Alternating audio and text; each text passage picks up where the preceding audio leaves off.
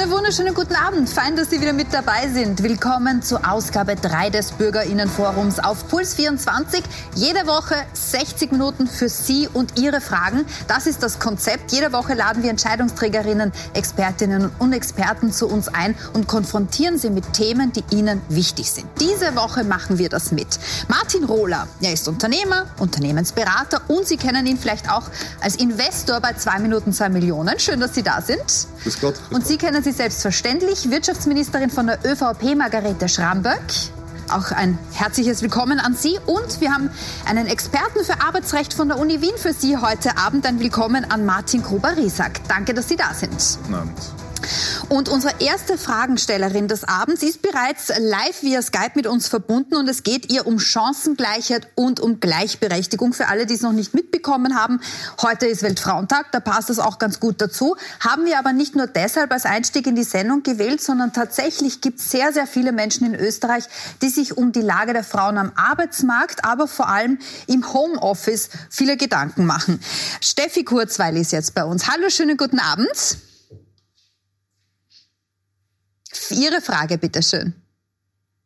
Man hat rund um den Weltfrauentag jetzt immer wieder gelesen, dass der Gender Pay Gap in Österreich rund 20 Prozent beträgt und nur Estland und Lettland eigentlich schlechter dastehen, als wir es tun. Ähm, jetzt gibt es den Vorstoß seit letztem Jahr von Ursula von der Leyen, eine Offenlegung der Gehälter via verbindlicher Richtlinie darzulegen. Jetzt ist die Frage an die Frau Bundesministerin, können Sie sich das vorstellen oder welche anderen Maßnahmen sind Ihrer Meinung nach notwendig, um die Einkommensschere zwischen Männern und Frauen zu schließen? Hm? Ja, es ist ganz wichtig, dass wir nicht nur am Weltfrauentag, sondern generell uns um dieses Thema kümmern. Ähm, und da ist ein wichtiges Thema, dass viele Frauen, wenn sie dann in Pension gehen, in die Altersarmut gehen. Das müssen wir verhindern. Und mir ist da ganz wichtig, gemeinsam mit der Frauenministerin, dass wir dieses Pensionssplitting machen, verpflichtendes äh, Pensionssplitting, also nicht wahlweise, sondern das ist die generelle Regel. Und ich glaube, das wird sehr viel weiterhelfen. Ich habe ja auch, äh, meine Mutter ist in diesem, im Bereich der Pflege tätig gewesen und ich habe schon gesehen, was es bedeutet, ähm, wenn man da ein niedriges Einkommen hat, entsprechend in der Pension. Mhm. Das Zweite, was ganz wichtig ist, ist angesprochen worden, dass wir äh, das Thema der Transparenz, äh, wie sind die Einkommen in den Unternehmen, da sind wir schon einen Schritt gegangen. Die Unternehmen, die über 150 Mitarbeiterinnen und Mitarbeiter haben, veröffentlichen das ja alle zwei Jahre.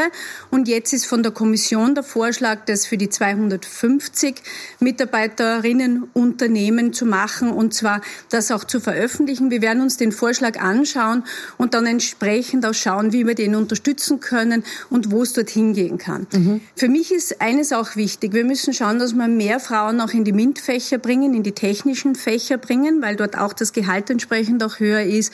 Und wir müssen auch schauen, dass mehr Wertschätzung da ist für die Tätigkeiten, die Frauen ähm, sehr ähm, im großen Umfang machen, wie zum Beispiel die Pflege, die habe ich schon angesprochen. Mehr Wertschätzung würde heißen verpflichtende höhere Mindestlöhne zum Beispiel.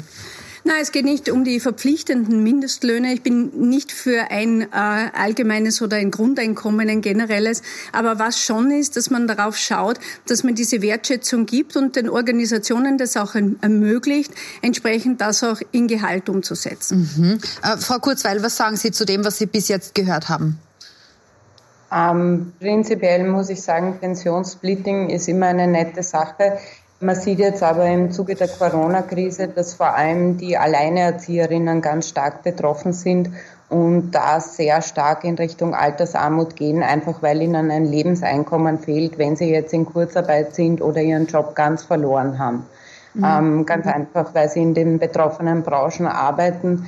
Ähm, wie sieht da die Strategie aus? Ähm, wenn jetzt die Frau alleine ist mit Kindern zu Hause, was kann man da tun? Vielleicht kurz einhaken. Pensionssplitting bedeutet ja nichts anderes, als dass wenn einer, ein Partner oder oft ist ja die Partnerin daheim bleibt und die Kindererziehungsarbeit erledigt, das für diese Zeit.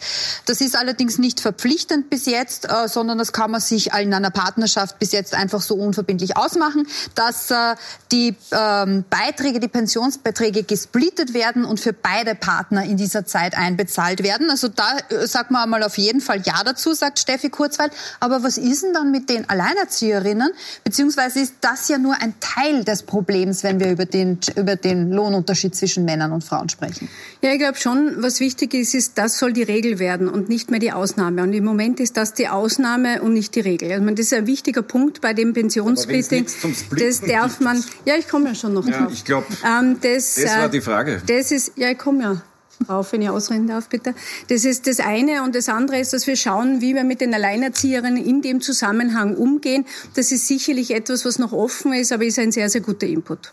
Mhm. Wenn es nichts zum Splitten gibt, man hat es gerade nicht verstanden, das war der Einwurf, den wir gerade von Herrn Gruber-Riesack gehört haben. Schauen wir uns das in Zahlen an. Äh, Lohnunterschiede zwischen Männern und Frauen pro Stunde, die erhebt auch die Eurostat regelmäßig. Und da kommt heraus, dass Österreich auch relativ schlecht im Europavergleich dasteht. Wir sind eins der Länder mit den größten Lohnunterschieden zwischen Männern und Frauen. Der beträgt nämlich aktuell 20,4 Prozent, knapp gefolgt von Deutschland mit 20,1 Prozent. Spitzenreiter in der Lohnunterschiede haben wir hier mit Luxemburg mit 1,4 Prozent. So, was macht man da jetzt dagegen? Was wären Ihre Konzepte? Naja, Herr Sie hätten sich vorher gemeldet. Äh, ich glaube, ehrlicherweise, die 20,4 Prozent, die kann man natürlich bereinigen. Also, da gibt's natürlich die Frage, woher kommen die? Das eine ist Vollzeit-Teilzeitarbeit und da sind wir mhm. bei dem, was im Homeoffice viele Frauen erlebt haben, sogar wenn die Männer zu Hause sind, dann partizipieren sie halt nicht ausreichend bei der Hausarbeit mit.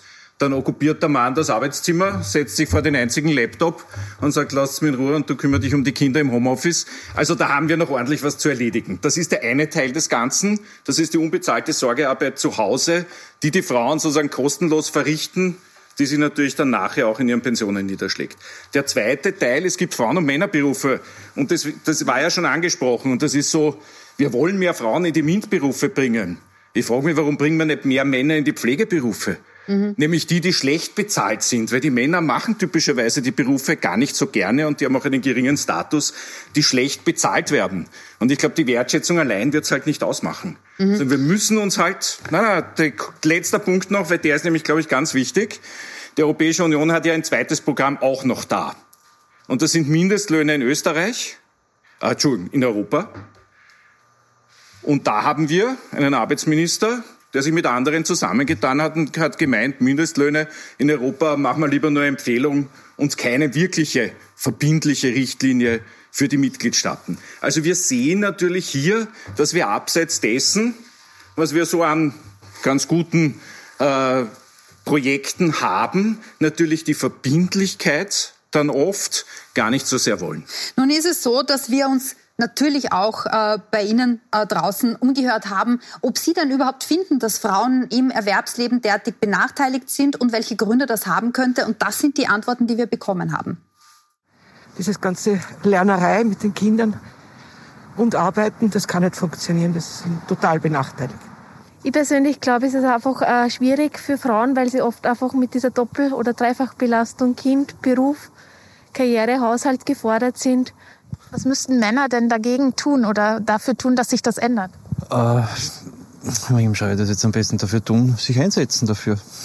Dahinter sein. Schauen, dass was wird und nicht immer nur reden. Das. Was könnte denn die Politik tun, um dagegen zu steuern? Also definitiv einmal die Ungerechtigkeiten anpassen, sei es jetzt mit der Bezahlung, sei es jetzt mit der Arbeitsplatzschaffung für Frauen mit der Doppelbelastung. Also ich denke mal, man müsste das alles ein bisschen transparenter machen. Man müsste vielleicht einmal aufzeigen, wo die Gehaltsunterschiede sind. Das ist halt in Österreich irgendwo so, man spricht nicht über das Geld. Ja, also diesen Vorschlag haben wir jetzt schon zweimal gehört. Einmal von Stefanie Kurzweil und einmal jetzt in der Zuspielung. Die volle Lohntransparenz. In Dänemark ist das schon so, dass man einfach nachschauen kann, wenn man sich wo bewirbt oder wenn man wo Mitarbeiterin ist, ob es denn äh, Männer gibt, die in der Branche mehr verdienen oder wie mein Unternehmen Männer bezahlt. Wäre das für Unternehmen der in Österreich so schrill, Herr Rohler, glauben Sie? Ich glaube, das Problem ist viel einfacher zu lösen. Das Problem liegt an den Unternehmen, dass Unternehmen freiwillig den gleichen Lohn zahlen. Dass wir einfach diesen Lohnunterschied von Anfang an bekämpfen dadurch, dass sie... Aber das funktioniert ja nicht. Ich meine, es stimmt ja. sicher, der 20 Prozent... Nein, nein, nein, es funktioniert. Das, das liegt doch in der Ermächtigung und in der Macht jedes Unternehmers, was er seinen Mitarbeitern zahlt. Das und wenn ich von richtig. Anfang an anfange damit, dass das Unternehmensprinzip festzulegen, dann interessiert mich überhaupt nicht, welche Regularien Regularien es gibt, dann mache ich das einfach von Anfang an richtig. Und was ist mit den Unternehmen, die es nicht machen? Die werden dann nolens volens dem Beispiel der Unternehmen folgen müssen, dies machen, weil der Markt entscheidet. Die werden dann einfach nicht die guten Mitarbeiterinnen bekommen, die die mhm. Unternehmen bekommen, die von Anfang an von sich aus den gleichen Lohn zahlen. So, jetzt wissen wir, Teilzeit ist ein Grund, äh, äh, dass Frauen weniger verdienen, ähm, dass sie sich andere Berufe aussuchen, ist ein Grund. Aber selbst wenn man das alles wegtut und den unbereinigten, also sogenannten bereinigten Lohnunterschied hernimmt, ergeben sich laut WIFO zuletzt ausgerechnet immer noch sechs bis elf Prozent. Was machen wir damit? Wie ja, ändern wir das? Es ist also was es ja schon gibt. Wir tun oft so, als würden die Unternehmen noch nichts machen. Wir haben ja für die Unternehmen, die größer sind als 150 Mitarbeiterinnen, ähm, haben wir diesen Einkommensbericht, den die Unternehmen alle zwei Jahre erstellen, der dann auch diskutiert wird in den Unternehmen. Man kann jetzt darüber diskutieren mit dem Vorschlag der EU-Kommission. Die setzt die Grenze zwar ein bisschen nach oben auf 250 Mitarbeiter. Da werden wir viele österreichische Unternehmen, was die EU vorschlägt, nicht so stark erreichen, weil wir haben ja ganz viele Kleinstunternehmen und kleine. Aber was wir schaffen können, ist mehr Transparenz und der Vorschlag kommt ja jetzt und den werden wir uns äh, sehr intensiv anschauen und das sollte ja in der gesamten EU einheitlich geregelt sein und nicht in dem Land ein Fleckerlteppich, in dem Land dieses und in dem mhm. Land jenes. Also ich bin schon dafür, dass die Unternehmen das auch einhalten, ihren Einkommensbericht auch abliefern. Mhm. Aber wir haben viele KMUs in Österreich und ich gebe Ihnen recht, wenn ein Unternehmen erfolgreich sein will, dann hat es eine divergente, hat unterschiedliche Mitarbeiter. Und zwar ältere und jüngere. Es hat welche, die aus unterschiedlichen Ländern kommen und es hat auch Frauen und Männer, weil diese Unternehmen sind einfach am Markt erfolgreicher. Und letztendlich werden die auch erfolgreich sein. Das sieht man sogar bei großen Unternehmen am Börsenkurs, die diese Diversity, diese Vielfalt auch leben. Mhm. Und äh, der Bericht, den wir jetzt haben, ist schon ein Teil davon. Und äh, wenn wir das EU-weit einheitlich schaffen, dann ist das sicher ein weiterer Schritt. Also total. Ja, sagen, der Erfolg von Unternehmen hängt ursächlich hauptsächlich davon ab, dass wir Mitarbeiter haben, die wirklich gut arbeiten. Wenn das, das ist der größte so Kampf geht darum, die richtigen Mitarbeiter zu finden. Wenn es aber so ist, dass es ja so toll ist, wenn man sehr divers ist als Unternehmen und jedes Unternehmen wird sich das wünschen, weil es ja diesen Erfolg wünscht, warum haben wir dann nur acht Prozent äh, von Frauen besetzte Vorstandsposten bei Börsenunternehmen, äh, börsennotierten Unternehmen in Österreich? Es ist gerade erst äh, von einem der 30 DAX-Konzerne eine, eine Frau als CEO nominiert worden des ersten DAX-Konzernes. Das ist äh, der richtige Weg. Ich kann da den Hans Rosling zitieren. Wunderbar. Eine Sache kann gleichzeitig viel besser und schlecht sein. Und wir sind auf dem Weg, dass sich, glaube ich, gerade diese Quote verbessert und nicht nur darum, weil es regulatorisch bestimmt wird, sondern weil die Unternehmen draufkommen, dass es fürs wann Unternehmen besser ist. Wann wird das so sein? Wenn wir jetzt bei 80 Prozent halten im 21. Jahrhundert, wann wird das dann 50-50? Aber schauen Sie sich die Zahl an, wie es war vor 20, 30 Jahren. Ich glaube, wir sind am richtigen Weg. Und wenn und wann es so sein wird, kann keiner von uns dreien sagen. Ja, wir können alle nur daran arbeiten, dass es besser wird. Mhm. Dieses Argument, dass der Markt die diskriminierenden Unternehmen räumen wird, weil die keine guten Frauen mehr bekommen. Also das kennen wir seit den 1960er, 70er Jahren, äh, wie die erste Frauenbewegung eingeschlagen hat und gesagt hat, wir verlassen uns hier nicht auf den Markt. Mhm. Und ich glaube, es gibt ein sehr gutes Beispiel, wo die Lohnunterschiede tatsächlich sehr gering sind in Österreich. Und das ist quasi das, wofür Sie verantwortlich sind, der öffentliche Dienst mitzahlt. Ja? Da haben wir völlig transparentes Entgelt, da haben wir keine individuellen Verhandlungen, die sozusagen nicht transparent geführt werden. Da haben wir keine Kultur. Ich zahle dir mehr, aber du darfst mit den anderen nicht drüber reden weil die werden neidig sein und du, du bist ja der beste Leister, äh, aber red nicht mit ihnen drüber und jedem erzählt mir irgendwie, du kriegst mehr als die anderen, was gar nicht stimmt manchmal. Mhm. Äh, dann hat man Vertrags... dass die organische Veränderung ja. die bessere ist, nämlich die Nein, organische, die aus dem Markt herauskommt. Ja, da glaube ich, da haben, haben wir offensichtlich sehr unterschiedliche sehr. Zugänge. Aber ich, ich halte mal eine Rücksprache mit Stefanie Kurz, weil die sich das jetzt alles mit Interesse angehört hat. Wir haben jetzt gehört, einerseits Optimismus, nämlich dass der Weg ja schon stimmt und dass immer mehr Unternehmen draufkommen. Diversität, das heißt auch weiblich besetzte Führungsetagen sind ein Vorteil. Und zweitens, es wird wenigstens für Unternehmen mit über 150 Mitarbeitern den verpflichtenden Einkommensbericht geben. Macht Sie das optimistisch, dass das zumindest schon erste richtige Schritte sind?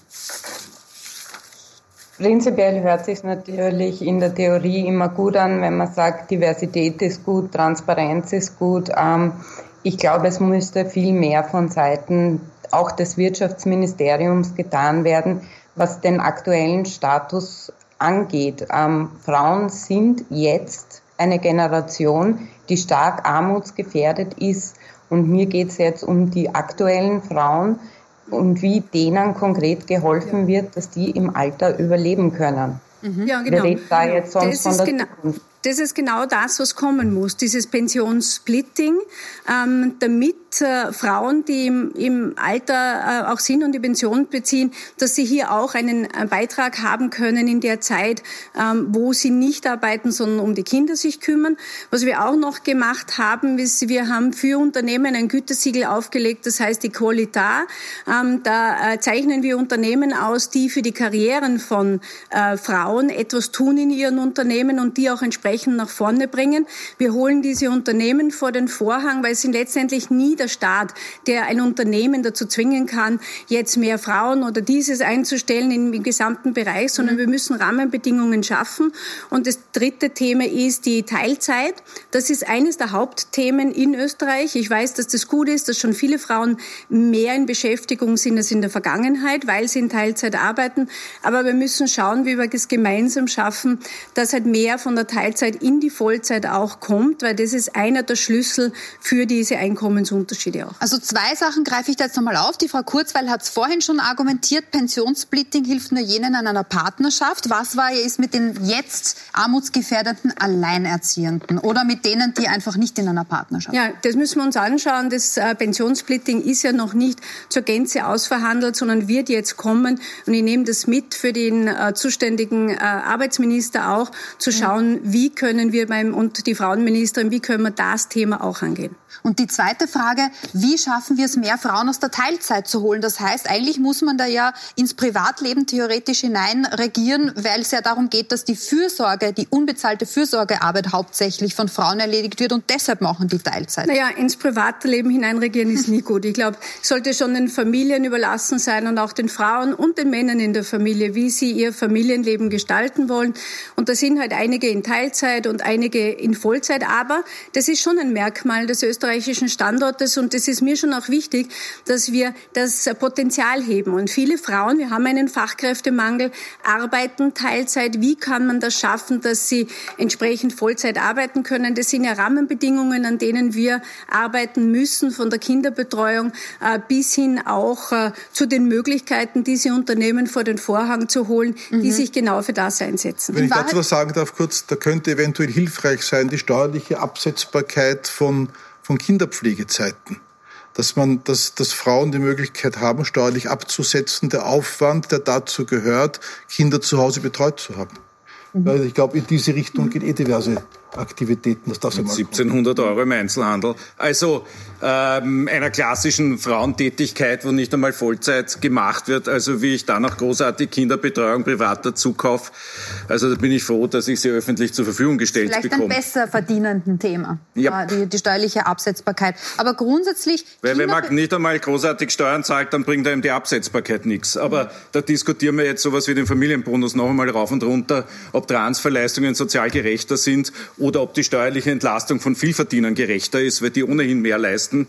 Also da hätte man einen ganzen Abend höchstwahrscheinlich. Und auf alle Fälle Unternehmen vor den Vorhang holen, äh, die schon für mehr Gleichberechtigung, Chancengleichheit äh, da sind und die schon dafür sorgen, haben wir jetzt von der Ministerin gehört, äh, Frau Kurzweil, und äh, natürlich der Ausbau von Kinderbetreuung. Wie klingt das für Sie? Also zwei Punkte sind mir eigentlich noch sehr wichtig. Ähm, beim Thema Pensionssplitting, auch wenn es einen Partner gibt, äh, schaffe ich eine Abhängigkeit der Frau von ihrem Mann.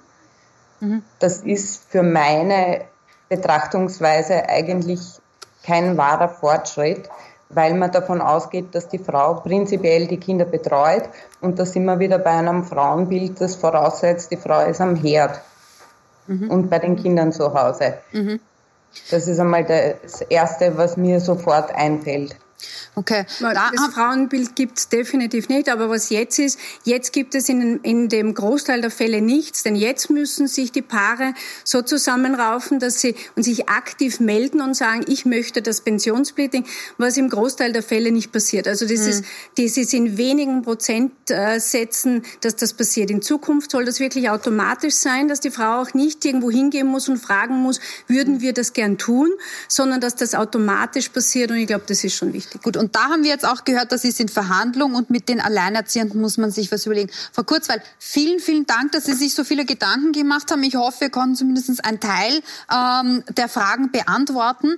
Etwas, das auch äh, sehr mitschwingt, wenn es um das Thema neue Arbeitswelt geht, aber eben auch um das Thema Vereinbarkeit von Beruf und Familie, ist das Thema Homeoffice. Dazu sind viele, viele Fragen reingekommen, auch weil die Neuregelung ja auch gerade immer wieder in den Nachrichten ist. Und wir haben folgenden Hinweis erhalten von einem Arbeitnehmer oder einer Arbeitnehmerin, der oder die lieber anonym bleiben möchte. Folgende Frage. Ich arbeite in einem Unternehmen, das Neuerungen konservativ gegenübersteht. Homeoffice wird mit Produktivitätsverlust verbunden, auch wenn das nicht stimmt. Warum gibt es kein gesetzliches Anrecht auf Homeoffice? Das gibt es ja im Augenblick tatsächlich nicht. Also weder für die eine noch die andere Seite. Kein Unternehmer kann die Mitarbeiter heimschicken ins Homeoffice, aber man darf auch keins verlangen. Gibt es eine Ausnahme dafür? Kann ich jetzt in einer pandemischen Situation, ich frage jetzt den Arbeitsrechtsexperten, irgendwie durchsetzen, ähm, nicht ins Büro kommen zu müssen als Arbeitnehmender, wenn ich das möchte? Ja, wenn ich einer Risikogruppe angehöre. Also jetzt haben wir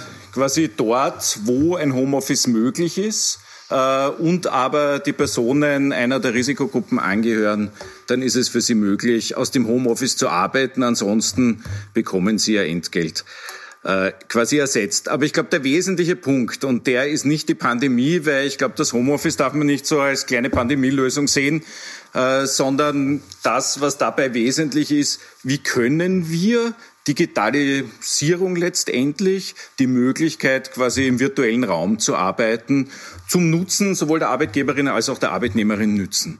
Und das ist ja, glaube ich, da in dieser Meldung sehr gut angesprochen. Die Produktivität steigt, wenn ich so interimistisches Homeoffice habe, ein, zwei Tage die Woche, bei einer klassischen Bürotätigkeit, also wenn wir jetzt den Beamten, die Beamtin nehmen, es gibt Tätigkeiten, da braucht es Kommunikation, Interaktion, dann andere Tätigkeiten, da braucht man seine Ruhe. Äh, da arbeitet man ungestört. In der Digitalisierung kann ich auf Unterlagen zugreifen, das funktioniert sehr gut. Mhm. Und es ist die Frage, warum die Unternehmen, die das nicht nützen, ich bin mir sicher, Sie werden wieder sagen, die werden das schon merken, die verschwinden vom Markt, äh, Nein, das regelt ja alles. Die machen es schon längst. Ich sage, genau. die es verstanden haben, ja. haben die Gelegenheit genützt, Homeoffice genau. einzuführen. Perfekt. Mhm. Ähm, auf der anderen Seite, wir haben zum Beispiel, wenn wir die Gleitzeit anschauen, gleitende Arbeitszeit, können wir eine Betriebsvereinbarung von einer Schlichtungsstelle erzwingen.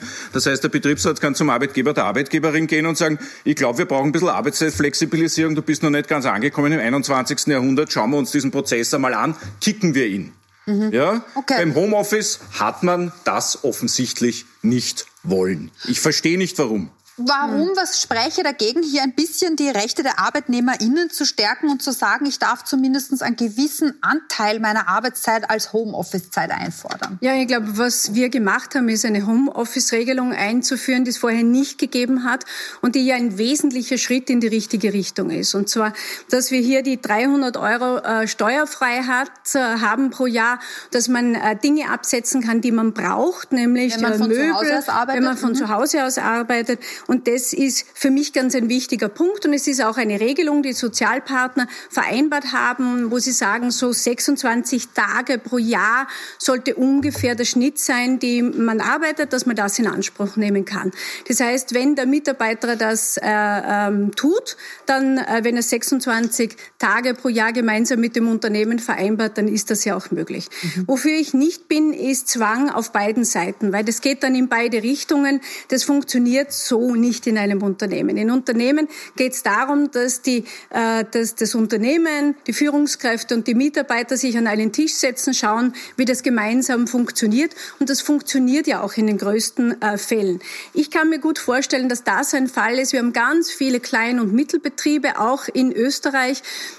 die da vielleicht noch nicht so viel Erfahrung in der Digitalisierung haben, wo Covid diesen Schub gebracht hat und wo es jetzt auch in vielen Unternehmen möglich ist, wo man früher gar nicht daran gedacht hat. Und das passiert und das passiert jetzt auch. Und ich äh, kenne ganz, ganz viele, ja, das ist ein anderes Beispiel, aber wir kennen ganz, ganz viele, wo das Unternehmen das plötzlich als ein, eine Möglichkeit entdeckt hat und das entsprechend nutzt. Es gibt eine rechtliche Regelung, die es vorher nicht gegeben hat. Also für mich ganz klar etwas zum Nutzen der Arbeitnehmerinnen und Arbeitnehmer, das wir da erreicht haben mit der Regelung. Und selbst wenn sich jetzt mein geschätzter Namensvetter darüber ärgert, ich sage, auch das wird wiederum das organisch, der organische Markt klarstellen. Weil alle Unternehmen, die jetzt rechtzeitig umstellen und erkannt haben, was für eine große Chance Kurt äh, Homeoffice ist eigentlich, und das ist es wirklich, weil wir gezwungen waren, auf einmal neue Arbeitsmethoden einzuführen, die sich als hocheffizient herausstellen. Alle Unternehmen, die das nicht machen, werden überbleiben.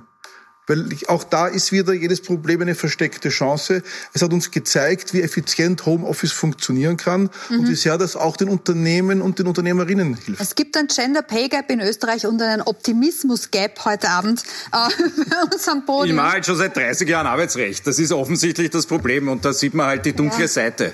Aber ähm, ja, ich vielleicht, vielleicht spielt sich die Welt da draußen ab. Da sind immer wieder Fälle. Ach so, äh, ich war jahrelang Vorsitzender der Gleichbehandlungskommission. Ich habe die Fälle da draußen alle bei mir gehabt ja, und habe das verhandelt und gesehen, wie Diskriminierung ja. tatsächlich stattfindet mhm. und wie schwierig es für Personen, die von Diskriminierung betroffen sind, ist, ihre Rechte durchzusetzen. Sie müssen mal in einem Unternehmen zeigen, sie haben keinen Einblick in die Gehaltsunterlagen. Weil übrigens den, den Einkommensbericht mit den 150 Personen, den kriegt der Betriebsrat, den kriegen nicht die einzelnen Personen. Der unterliegt einer Vertraulichkeit. Mhm. Den bekommen Sie nicht einfach so alle Mitarbeiter mal zugestellt und sagen, schauen Sie mal da rein, wie Sie sich einstufen und verhandeln Sie dann Ihr Gehalt neu. Und dann müssen Sie mal nachweisen, in dieser Blackbox des Unternehmens, wie viel die anderen verdienen und was die Grundlagen für deren Verdienst sind. Das heißt, Sie sind ja die Unruhestifterin, der Unruhestifter, der jetzt da reingeht und sagt, der Kollege hat mehr, aber der verdient ja gar nicht oder ich mhm. zumindest sollte genauso viel bekommen. Mhm. Und dann haben wir ich bin gleich fertig. Dann haben wir das, was das Lieblingsargument da ist, die Neiddebatte. Ja. Die wollen wir ja nie. Aber der Neid ist gut, weil da sieht man nämlich, wo was nicht passt. Ich glaube, die Frau Kurzweil wird sich vor dem Fernseher gerade sehr freuen und sagen, yes, schön, dass das nochmal aufgegriffen wurde.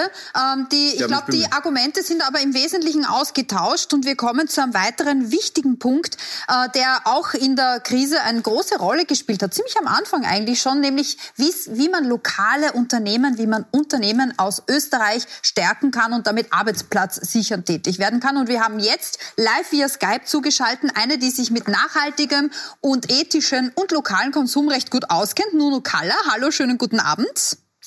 Schönen guten Abend. Ihre Frage, bitteschön. Seit Tag 1 der Pandemie wissen wir, dass man jetzt heimischen Unternehmen helfen muss. Es entstanden jede Menge Projekte dazu, die schnell agiert haben, die sehr effektiv waren und die vor allem sehr kostengünstig waren. Neun Monate später wird das Kaufhaus Österreich präsentiert, ohne erkennbaren Mehrwert für die Unternehmer, weil auch die Videos, wie man online geht, waren jetzt auch nicht unbedingt hilfreich. Ähm, und es kostet über eine Million Euro Steuergelder. Gab es da im Kabinett nie irgendwelche Zweifel dazu? Und vor allem viel wichtiger, wie wird heimischen Unternehmen geholfen? Weil das Kaufhaus Österreich hat es nicht getan. Mhm. Frau Ministerin. Ja, also zuerst einmal, ich weiß, dass die Nono eine große Kritikerin ist von all dem, was wir im Bereich E-Commerce machen, aber äh, zuerst gebe ich mal darauf ein, wie wir äh, im Bereich äh, äh, generell helfen. Wir sind das Land, wo wir die höchsten äh, Unterstützungsrate pro Unternehmen, also pro Kopf ähm, äh, haben. Also das heißt, wir geben am meisten aus, was diese Förderungen betrifft. Wenn wir jetzt unseren Gesamtrahmen anschauen, haben wir 50 Milliarden und 31 Milliarden Milliarden sind fix zugesichert und sind auch ausbezahlt. Beispiele dafür sind der Härtefallfonds, der, ja, da gab es am Anfang, wir waren alle am Beginn der Krise, aber jetzt ist die Möglichkeit bis zu 39.000 äh, Euro für die 15 Monate zu bekommen für die EPU. Das ist ganz ein wichtiger Fall, weil viele sind ja auch Einzelunternehmer. Also wir haben einen, einen breiten Bogen an unterschiedlichen Maßnahmen gesetzt. Das ist ein Strauß von Maßnahmen deshalb, weil man nicht alles mit dem gleichen Thema äh, aufdeck, äh, abdecken kann. Also weit entfernt von dem, dass wir nur eine Maßnahme haben. Wir haben den Fixkostenzuschuss, wir haben den Umsatzersatz. Viele haben schon gesagt, das sind zu viele Maßnahmen. Aber ich stehe dazu, es braucht für die unterschiedlichen Phasen die verschiedenen Maßnahmen. Was wir auch schon tun, ist die konjunkturelle Unterstützung. Wir unterstützen die Unternehmen äh, auch jetzt in der Phase, die investieren können. Und das sind Hunderttausende mit dieser Investitionsprämie. Ähm, das ist ja das Gute. Wir haben gleichzeitig Unternehmen, die sehr leiden und gleichzeitig Unternehmen, die sehr gut sind. Und dann noch zum Kaufhaus Österreich. Ähm, wir werden diese Initiative fortsetzen. Was ich immer schon gesagt habe, ist eine Suchfunktion gut, der Kritik genommen, die hat nicht so gut funktioniert. Da haben wir 127 Euro pro Shop. Wir hatten am Schluss 3000 Shops daraus ausgegeben in dieser Weihnachtszeit, wo eben die Unternehmen äh, schwer daran gelitten haben, dass sie nicht offen hatten. Was jetzt kommt, ist ab Mitte März eine Förderung, eine weitere für das Thema E-Commerce, weil da wird sie mir ja recht geben, die Nuno, dass E-Commerce ein wichtiges Thema ist und dass wir investieren müssen in diese Themen. Also es gibt 15 Millionen Euro ab Mitte März, die man übers Kaufhaus Österreich dann auch abholen kann, als Unterstützung für die Händler. Die Händler, die in das E-Commerce unbedingt einsteigen müssen und die da finanzielle Unterstützung bekommen. Ja, äh, aber äh, was hat das konkret mit dem Kaufhaus Österreich zu tun? Weil das man könnte ja einfach die Unterstützung auszahlen, unabhängig vom Kaufhaus ist, Österreich. Das ist, die, das ist die Initiative, die hatte immer zwei Seiten. Die hatte immer diesen Händlerteil, wo wir die Händler unterstützen und wo eine Maßnahme ist, dass so eine Academy draufkommt und eine Förderschiene. Die wurde halt nicht oft beachtet und wurde auch von den okay, Medien nicht beachtet. Und das andere ist die Suchfunktion für Konsumenten. Die ist jetzt weg, aber wir wir arbeiten an dem E-Commerce-Thema um, unter also, dem Schlagwort weiter. Wir, wir haben jetzt gehört, die Suchfunktion, dass diese Kritik ist angekommen, das hat nicht funktioniert. Ich meine, das, hat, das, das war ja auch schwer, schwer zu leugnen, aber es ist immer noch eine Plattform, über die gefördert wird und über die es auch eine E-Commerce Academy geben soll, wo Schulungen stattfinden. Frau Kaller. Ähm, zunächst mal, ich wusste nicht, dass wir per Du sind. Freut mich sehr. Ja, sehr gerne. Ähm, ich, ähm, ich frage mich bei diesen 127 Euro, die da immer wieder kommuniziert werden, das ist natürlich eine spannende Schlussrechnung, wenn man die, die eingesetzten Steuergelder darunter rechnet. Aber diese 127 Euro sind nicht angekommen, sondern die sind in eine Plattform gegangen, die für die Händler teilweise sogar kontraproduktiv war.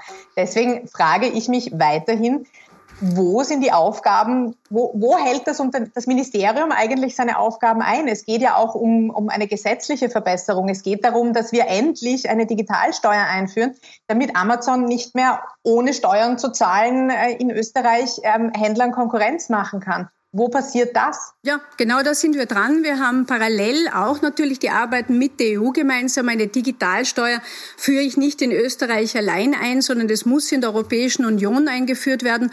Und da sind wir mit denen in Gespräch und da ist man einen wesentlichen Schritt weiterkommen in den Gesprächen zwischen EU und äh, den USA. Alleine werden wir das nicht einführen, weil äh, das ist für den österreichischen Markt nicht gut und für alle Händler und alle Plattformen, die hier sind, nicht gut. Das ist das eine.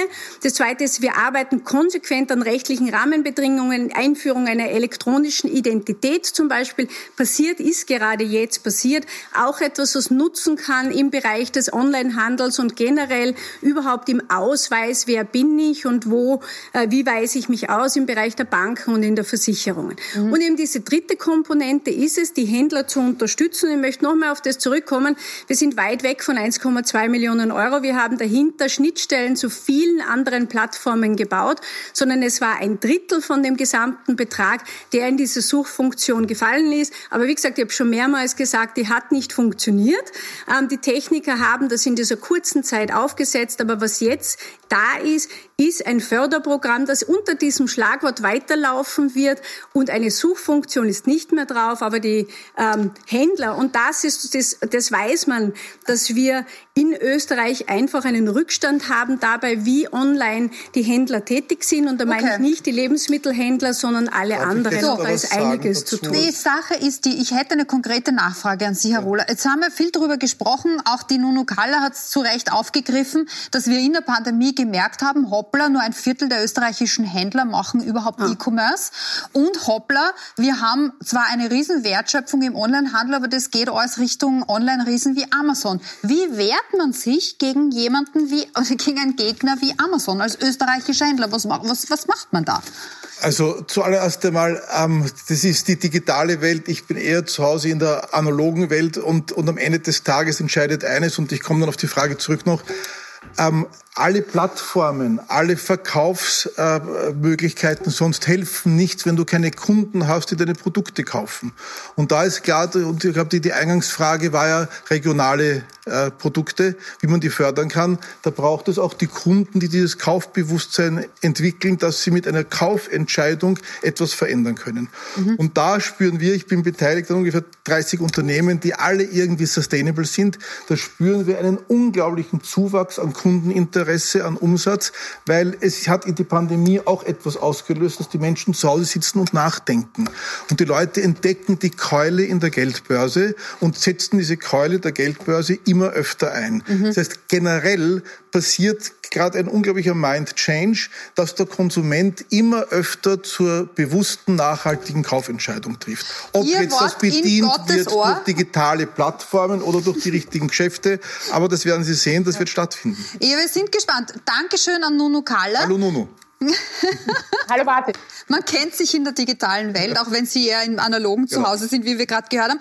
Eines würde ich vor der Werbung noch ganz kurz bei Ihnen abholen, weil das auch so ein Paradebeispiel war für, wir müssen lokale Unternehmen stärken. Der Schuss ist aber dann leider Gottes nach hinten losgegangen. Es wurde monatelang kritisiert, dass die Regierung nicht bei Hygiene Austria einkauft, dem Maskenhersteller in Österreich. Ähm, Sie waren damals auch bei, äh, im Betrieb dann zu Gast. Dann äh, hat sich die Republik doch entschieden, den Auftrag an Hygiene Austria zu geben. Letztlich steht jetzt der Vorwurf schweren Betrugs im Raum. Einerseits ähm, der Vorwurf, ähm, gilt natürlich für alle die Unschuldsvermutung, äh, dass Masken aus China angeschafft und einfach umetikettiert wurden und zweitens, dass da im großen Stil Schwarzarbeit ähm, betrieben wurde und dass sogar Betriebsunfälle vertuscht wurden. Sind Sie da, haben Sie das Gefühl, Sie sind da im großen Betrug, die Politik, die Spitzenpolitik in Österreich ist da im großen Betrug womöglich aufgesetzt? Gesessen? Naja, wenn das Betrug war, dann sind wir wohl alle betrogen worden. Die Konsumenten, die sich darauf äh, verlassen haben, wir auch. Ähm, das muss jetzt aufgeklärt werden von den Zuständigen, die jetzt an dem arbeiten. Und da verlange ich auch eine lückenlose Aufklärung. Was es aber nicht sein darf, ist, dass wir gleichzeitig alle Unternehmen in denselben Topf werfen. Denn wir haben ganz viele Unternehmen, die sich sehr anstrengen, gerade in dieser Covid-Krise, alles Mögliche zu tun, vom Homeoffice über neue Produkte zu entwickeln. Ähm, und die dürfen wir nicht alle dort hineinwerfen, denn es ist weiterhin wichtig, dass wir in Österreich produzieren und in Europa produzieren. Denken wir nur an das Thema Penicillin. Ich bin morgen in Tirol äh, bei der Novartis in Kundl. Da geht es darum, dass wir die Penicillinproduktion, Antibiotika, die wir alle nehmen, die letzte in der gesamten westlichen Welt, in Österreich und in Europa überhaupt halten. Und das mhm. Zweite, dass wir auch äh, Impfstoffe produzieren. Also man darf da nicht vorab alle in einen Topf werfen, aber wenn Betrug da war, dann sind wir alle betrogen und das muss lückenlos aufgeklärt werden. Haben Sie das Gefühl, dass, es, äh, dass hier eine, eine Art Kontrollversagen vorlag, dass hier ein Auftrag vergeben wurde an ein österreichisches Unternehmen, ohne, ohne genau nachzuschauen, wie die Produktionsbedingungen tatsächlich tatsächlich stattfindet. Ja, gerade das Gegenteil ist der Fall. Es ist ja immer beschwert worden, hat sich das Unternehmen ja immer beschwert, dass kein Auftrag erteilt worden ist. Was es gab, war eine Listung bei der Bundesbeschaffungsgesellschaft, die für die öffentliche Beschaffung für den Bund, aber nur für den Bund zuständig ist. Und ich finde es gut, dass die BBG, diese Bundesbeschaffung, das Unternehmen runtergenommen hat von der Liste, dass man dort nicht mehr zukaufen kann und alles andere muss jetzt aufgeklärt werden, in welche Richtung, was immer es an Verfehlungen gegeben hat. Wie gesagt, wie Sie gesagt haben, es gilt die Unschuldsvermutung, aber es muss aufgeklärt werden, lückenlos. Jetzt hat Martin Rohler gesagt, sehr viele Menschen nutzen die Pandemie zum Nachdenken. Und wenn man sich Ihre Fragen so anhört, kann man mutmaßen, ja, das stimmt. Es kommen einige sehr gute Vorschläge zum Thema Digitalisierung und zum Thema Wirtschaftsstandort Österreich. Gleich nach der Werbung bleiben Sie bei uns.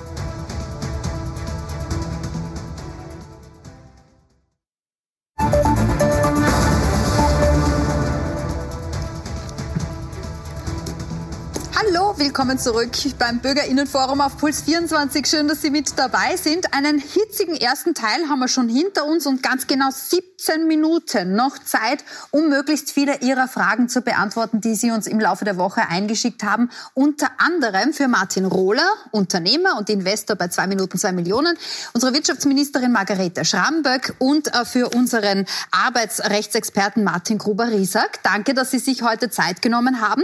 Und ein ganz großes großes Dankeschön auch an unsere äh, nächste Fragenstellerin. Es ist Theresa Imre. Sie ist live via Skype mit uns verbunden. Hallo, schönen guten Abend.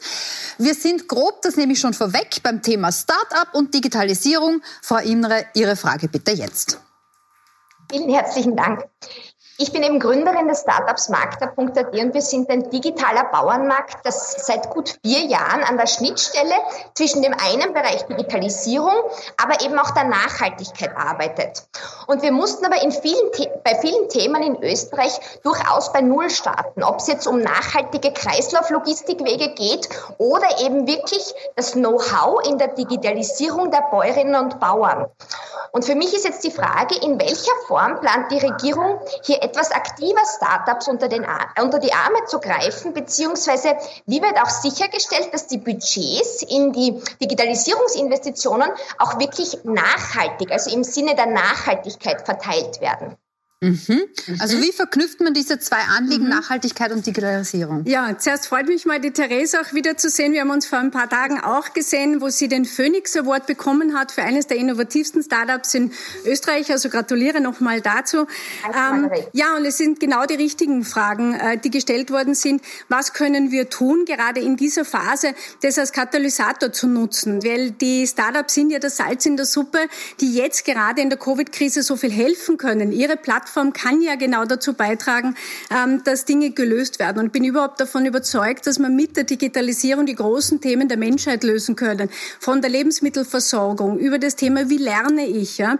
Was tun wir jetzt? Wir haben auf der einen Seite, um alle auf diesem Weg mitzunehmen, die Plattform Fit for Internet gegründet, weil da ging es ja darum, wie kann ich als Bauer, als Bäuerin auch Zugang zu digitalem Know-how bekommen? Wie kann ich das lernen, wenn ich jetzt nicht digital groß geworden bin? Also das heißt, wir haben hier im Schulterschluss mit der Wirtschaft diese Plattform gegründet. Das ist mal das eine. Das zweite ist, dass wir natürlich die Startups fördern, die gerade solche Geschäftsmodelle haben. Und da gibt es eine Förderung, die mir am Herzen liegt, die im zweiten Halbjahr wieder aufgelegt wird. Die ist für Startups im ländlichen Raum. Weil wir denken oft mit den Startups nur in den Ballungszentren, also in Wien, in Graz. Ähm, aber es muss auch möglich sein, Startups im ländlichen Raum zu gründen. Und da gibt es die entsprechenden Unterstützungen. Mhm. Österreich sind wir sehr, sehr weit vorne, was die sogenannte Pre-Seed-Finanzierung betrifft. Das ist die Finanzierung ganz am Anfang. Ja, also wenn die Startups beginnen, dass wir da gut sind. Wo wir nicht gut sind, ähm, das ist dann, wenn sie skalieren sollen, wenn mehr Geld gebraucht wird in diesem äh, nächst, in dieser nächsten Phase. Und da müssen wir unseren Kapitalmarkt stärker entwickeln. Steht auch im Regierungsprogramm. Das müssen wir jetzt angehen. Wann, wenn nicht jetzt mhm. nach Covid? Ich persönlich ähm, habe, da möchte ich die Therese und alle aufmerksam machen, auch etwas aufgelegt, einen Runway-Fonds. Der wird äh, verfügbar sein ab na, zweites Quartal. Da können die ersten Investitionen stattfinden. Da garantieren wir die Hälfte des eingesetzten Kapitals, also vielleicht auch ähm, für Investoren interessant oder gerade in dem Bereich. Und das ist etwas, was äh, im zweiten Quartal ganz konkret startet. Mhm. Darf ich was sagen dazu? Ich glaube, das ist eine ganz wichtige Erkenntnis. Es geht auch darum heute, wie wir aus Corona rauskommen. Und äh, das wird nur dadurch gehen, dass wir wieder mal aus dem Problem eine Chance machen. Es wird nur gehen durch Innovationskraft und die kommt von Start-ups zuallererst. Das heißt, jede Art von Start-up-Förderung, egal in welcher Phase, wird essentiell sein, dass wir die Corona-Krise gut überwinden.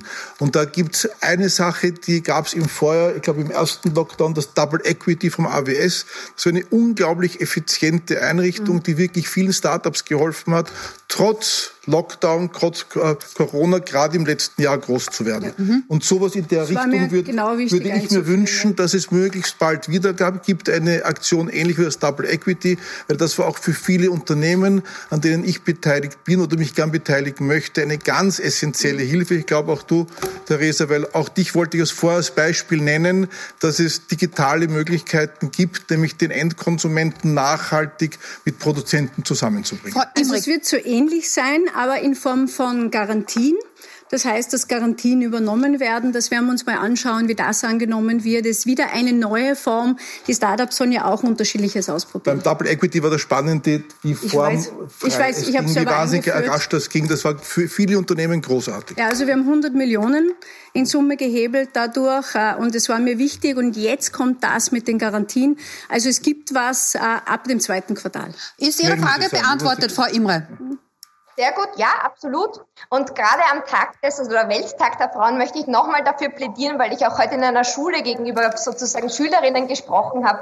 Wir brauchen mehr Frauen, auch als Gründerinnen. Wir sind bei Österreich knapp davor, die 20-Prozent-Marke zu knacken. Und dann am Tag wie heute möchte ich noch einmal dafür sprechen, dass, glaube ich, gerade Frauen diese Kombination zwischen Digitalisierung und Nachhaltigkeit wirklich schön nach draußen tragen mhm. können. Danke vielmals. Vielen lieben Dank. Danke. Bei den Gründerinnen darf ich vielleicht sogar noch ergänzen, wir haben, wenn wir alle Unternehmen in Österreich sehen, 46 Prozent aller in Österreich mhm. gegründeten Unternehmen sind Frauen. Also die sind sehr mutige Unternehmerinnen und im Technikbereich können wir dann noch äh, mehr aufholen. Äh, das ist wichtig. Und auch da wieder spielt der Markt eine Rolle. Wir investieren in kein Unternehmen mehr, wo nicht eine Frau im Gründerteam ist. Sehr gut. Das Aus ist sehr lohnenswert. ist, dass die Chance, dass die Erfolgschance von den Unternehmen deutlich größer ist. da freut sich eine da drüben. Gell? Wir, äh, Dankeschön äh, für, Ihren, für Ihren Info. Danke, Frau Imre. Wir sind gleich bei unserer nächsten Anruferin via Skype, nämlich bei Lydia Meyer-Deisting. Und wir bleiben im weitesten Sinne beim Thema Investitionen. Bitte schön, Ihre Frage. Guten Abend, danke für die Möglichkeit. Äh, ich habe eine Frage zur äh, Investitionsprämie. Und zwar auf der Seite der Aus des Austria Wirtschaftsservice, kurz AWS, äh, findet man aktuell eine Zahl der äh, Antragsbearbeitung von über 73.000. Ich habe selbst äh, beantragt und man bekommt auf Rückfrage äh, von der AWS äh, wortgleich die Auskunft, Anträge, die bei der AWS eingebracht wurden und bislang noch keine Zusage erhalten haben, können erst nach einer weiteren Gesetzesänderung zur Budgeterhöhung zugesagt werden. Ich habe jetzt sehr viele Kollegen und Kolleginnen, die auch eingereicht haben, so wie ich. Und äh, zum Stichwort Planungssicherheit würde ich gerne die Frau Minister fragen, wann denn diese Gesetzesänderung stattfinden wird. Mhm. Ja, also wir haben es als allgemeine Maßnahme äh, formuliert und eine allgemeine Maßnahme bedeutet, dass die Unternehmen den Anspruch haben, das ist einmal das Gute dran. Ähm, das, was wir immer tun müssen, ist das Budget entsprechend aufstocken und äh, im Moment, muss ich zugeben, ist die AWS, äh, dem Team danke ich sehr, die haben äh, zigtausende, hunderttausende Anträge gehabt, da bitte ich um ein bisschen Geduld, möchte Ihnen auch anbieten, dass Sie äh, mir Ihren Fall auch direkt äh, zuschicken ähm, und dass wir uns das anschauen. Aber die AWS muss jetzt mal das abarbeiten. Da ist wirklich an dem Freitag, Samstag, Sonntag vor Schluss ähm, der, der Einreichfrist ist so viel hereingekommen und die tun ihr Bestes, um zu arbeiten. Und das Zweite ist natürlich, dass wir immer wieder das Budget aufstocken müssen. Da sind wir auch gerade dabei. Ähm, die Zusagen kommen dann so rasch als möglich. Können Sie einen konkreten Termin für die Budgetaufstockung nennen? Ja, wir sind da mit dem ähm, Finanzministerium in direkten Kontakt und in direkten Gespräch und das äh, kommt in der nächsten Zeit. Ich möchte aber auch nichts zusagen, dass es jetzt der Donnerstag oder der Freitag etwas ist, wenn es dann noch ein bisschen länger braucht. Das, der Grund war wirklich diese Unmengen an Anträgen, die kamen und vielleicht okay. für die Zuseher, was bedeutet das? Da ist ja hinter jedem eine Investition, die getätigt worden ist und das zeigt eigentlich, dass der Standort stark ist, dass viele Unternehmen trotzdem, so wie Sie auch in der Lage sind zu investieren, sei es in digitale Themen oder eben in Umweltthemen. Das ist sehr gut gelaufen. Ich weiß, dass da ähm, noch viel sozusagen so viele Anträge da sind, aber das Team arbeitet wirklich auf Hochtouren. Die Frau Meier-Deisting, um es nochmal dazu zu sagen, hat in einen Zukunftsbereich investiert und würde sich deshalb einer mhm. Investitionsprämie erhoffen dürfen, weil sie in Digitalisierung ja, im konkreten Fall ja. ähm, äh, investiert hat. Ich möchte trotzdem nochmal nachfragen. Ich verstehe, dass Sie keinen konkreten Tag für die Budgetaufstockung nennen können, aber vielleicht äh, in etwa. Wird es im März noch soweit sein? Ja, Eher im April? Ja, also ich gratuliere Ihnen und danke auch dafür für die, die digitale Investition. Das genau ist das, was wir gesagt haben. Wir haben so einen richtigen Schub in dieser Corona-Krise bekommen. Ähm, vielleicht mehr, als wir es je gedacht haben, hat uns das Virus in dem Fall geholfen. Das Team der AWS und wir tun wirklich alles. Das Gute ist, Sie haben einen Rechtsanspruch. Das heißt, äh, das Gesetz ist so, dass es eine allgemeine Maßnahme ist. Da hat jedes Unternehmen Unternehmen den Anspruch, dass die Kriterien entsprechend erfüllt. Das heißt, sie kriegt das Geld sicher, aber wir wissen jetzt nicht wann, weil wir nicht wissen, wann die Budgetaufstockung das stattfindet. Und das können Sie uns auch heute nicht sagen. Das sehen wir in nächster Zeit. Okay. Da wir an diesem Antragsoverflow sind sicher auch Beteiligungen von mir schuld, weil wir haben alle vor dem 28. Februar noch dann PDFs hinschicken müssen, ja. damit behandelt wird. Frau Meyer-Deisting, Sie wollten noch was sagen? Ja, ich wollte noch eine zusätzliche Frage stellen, weil mhm. in, in der Sendung das Thema Digitalisierung so ähm, äh, wirklich laut besprochen worden ist. Äh, die meisten oder viele Unternehmen haben ja eigentlich gleich beim ersten Lockdown in Digitalisierung investiert, vor allem der Handel. Jetzt ist für mich schon die theoretische Frage, warum die Investitionsprämie äh, nur Investitionen fördert, die ab dem 1. August stattgefunden haben. Äh, Gibt es dazu eine Erklärung? Was waren da die, die, die, die, die äh, Gründe dafür. Also Sie, äh, die Frau Meyer-Deissing würde sich wünschen, dass es noch ein bisschen weiter rückwirkend gestaltet würde. Naja, äh, die Investitionsprämie ist eine, eine konjunkturelle Maßnahme und wir haben gesehen, in der ersten Phase haben wir vor allem mit Liquidität geholfen und im September haben wir die Investitionsprämie äh, gelauncht. Wir haben sogar einen Monat zurückdatiert. Ähm, das kann man im Nachhinein, werden wir das jetzt nicht mehr ändern. Wir haben ohne dies sehr, sehr viele Anträge. Ähm, aber der Grund war einfach, dass wir jetzt ab, ab Sommer wollten den konjunkturellen Impuls setzen. Frau Meyer-Deisting, vielen, vielen lieben Dank äh, fürs Mitsprechen hier. Ähm, ein Thema wird sich Minimum noch ausgehen, hoffen wir. Und zwar haben wir eine Zusendung bekommen von Brigitte Weyer. Sie arbeitet selbstständig als Trainerin und als Coach. Sie ist Alleinerzieherin und sie hat dieses Anliegen. Vielen Unternehmen wurden Stundungen von Zahlungen gewährt. Zinsen, Steuern, Sozialversicherungsbeiträge. Diese Stundungen laufen auch irgendwann aus und die Zahlungen werden fällig. Wie sollen diese Zahlen aus Sicht des Wirtschaftsministeriums geleistet werden? Woher genau sollen die Unternehmer das Geld, das sie seit einem Jahr nicht zahlen konnten, jetzt, wenn das fällig wird, nehmen? Und wie hat sich das Ministerium auf eine Welle von Insolvenzen vorbereitet, die mit Sicherheit dadurch kommen wird? Wenn die Insolvenzantragspflicht wieder eingesetzt wird. Mhm. Ja, das Thema Insolvenz ist ein wichtiges Thema, das uns täglich beschäftigt. Und wie können wir das vermeiden? Das eine war mal, dass wir direkte Zuschüsse bezahlen. Also Unternehmen oder EPUs, unterschiedlichen Unternehmen, so viel Geld wie möglich auch bezahlen im Umsatzersatz, im Fixkostenzuschuss mit den unterschiedlichen Maßnahmen, die sie nicht zurückzahlen müssen. Das ist einmal das eine. Und das zweite ist, dass wir diese jetzt angesprochenen Stundungen so weit als möglich verlängern. Was hatte das für einen Effekt? Österreich hat hat jetzt in diesem vergangenen Jahr die wenigsten Insolvenzen gehabt äh, jemals, also minus, über minus 30 Prozent an Insolvenzen. Und jetzt ist es die Aufgabe zu schauen, wie kann man jetzt solche Schulden zum Beispiel auch umwandeln. Das ist bei der Steuerschuld der Fall. Das heißt, wenn Sie Steuern geschuldet haben aus dem Jahr äh, 19 und 18, dann können Sie die mit dem Verlust verrechnen. Das bedeutet, dass Sie sie letztendlich nicht bezahlen müssen. Das ist für die Steuer. Ja? Und also da ist eine Maßnahme, das nennt man Verlustrücktrag. Und dann kann man noch den Verlustersatz, also Firmen, die einen Verlust gemacht haben, können zusätzlich noch den Verlustersatz nehmen. Mhm. Das zweite ist die Sozialversicherungen. Ähm, da werden wir sicher noch überlegen müssen, wie man mit dem umgeht. Jetzt ist wichtig, dass gestundet worden ist, auch bis Mitte des Jahres, und dass wir entsprechend da äh, Zeit gewonnen haben und wir den Unternehmen auch schauen können, welche Maßnahmen sind jetzt wichtig. Jetzt gab es dazu genau dazu auch die Kehrseite, nämlich Kritik. Sehr viele Menschen, die uns geschrieben haben, jetzt wurden sehr vielen Unternehmern und Unternehmerinnen Steuern und Sozialleistungen bis äh, 30. Juni gestundet. Da werden ja auch Menschen mitgetragen, auch mit der Kurzarbeit oder Unternehmen mitgetragen, die hätten es auch ohne Corona gar nicht geschafft.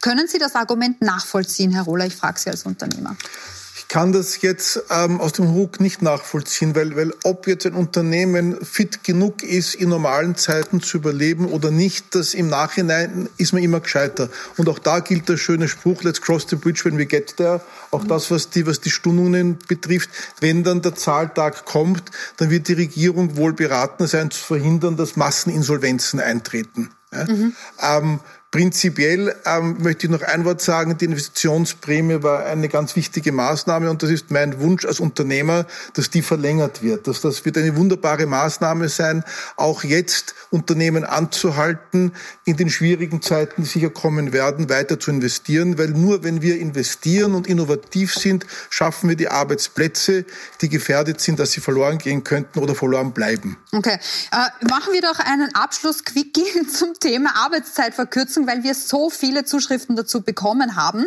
Ähm, vielleicht können Sie es mir tatsächlich in zwei Sätzen sagen, was Sie zu Marco Lang sagen würden, Frau Ministerin. Es gab seit Jahrzehnten keine Arbeitszeitverkürzung. Obwohl die Produktivität stark stieg, angesichts der hohen Arbeitslosigkeit könnte man mit einer Verkürzung Arbeit besser auf die Bevölkerung aufteilen. Warum wird das nicht getan? Ja, also aus meiner Sicht ist das ein Trugschluss. Wir haben das Beispiel in Frankreich gehabt. Arbeitszeitverkürzung hat noch nie mehr Arbeitsplätze geschaffen. Also was geschaffen hat, ist äh, Firmen, die nicht so viel so wettbewerbsfähig sind, die keine Aufträge annehmen können und hat letztlich in Frankreich zu einer höheren Arbeitslosigkeit geschafft. Was wir brauchen, ist Flexibilisierung. Das haben wir mhm. getan. Eine Homeoffice-Regelung okay. und hier mehr Möglichkeiten, aber keine Verkürzung, dass einer, einer weniger arbeitet, schafft noch nie einen Arbeitsplatz für jemand anderen. Das bringt nichts, Herr Gruber-Riesack. Also ich persönlich glaube nicht daran. Das wäre der eine Satz. Und der zweite Satz, es geht. Sie ähm, glauben nicht daran, dass die Arbeitszeitverkürzung nichts bringt? War das ein Nein, dass sie nichts negativ? bringt. Also wenn wir schlicht und einfach schauen, wie die Verteilung zwischen Männern und Frauen ist, worum geht es bei der Arbeitszeitverkürzung? Es geht um die Verkürzung der Normalarbeitszeit. Mhm. Den 8-Stunden-Tag und die 40-Stunden-Woche. Es geht nicht um ihre 60 Stunden und ihre 12 Stunden am Tag. Mhm. Also finde ich auch nicht gut, aber gegessen. ähm, und das würde dazu führen, dass wir eine Norm quasi bei den Menschen sozusagen anbringen und eine gleichere Verteilung zwischen Männern und Frauen. Eine Arbeitszeitverkürzung für alle, die es ermöglicht, innerhalb einer Familie sozusagen hier anders damit umzugehen, ist natürlich ein Kulturwandel.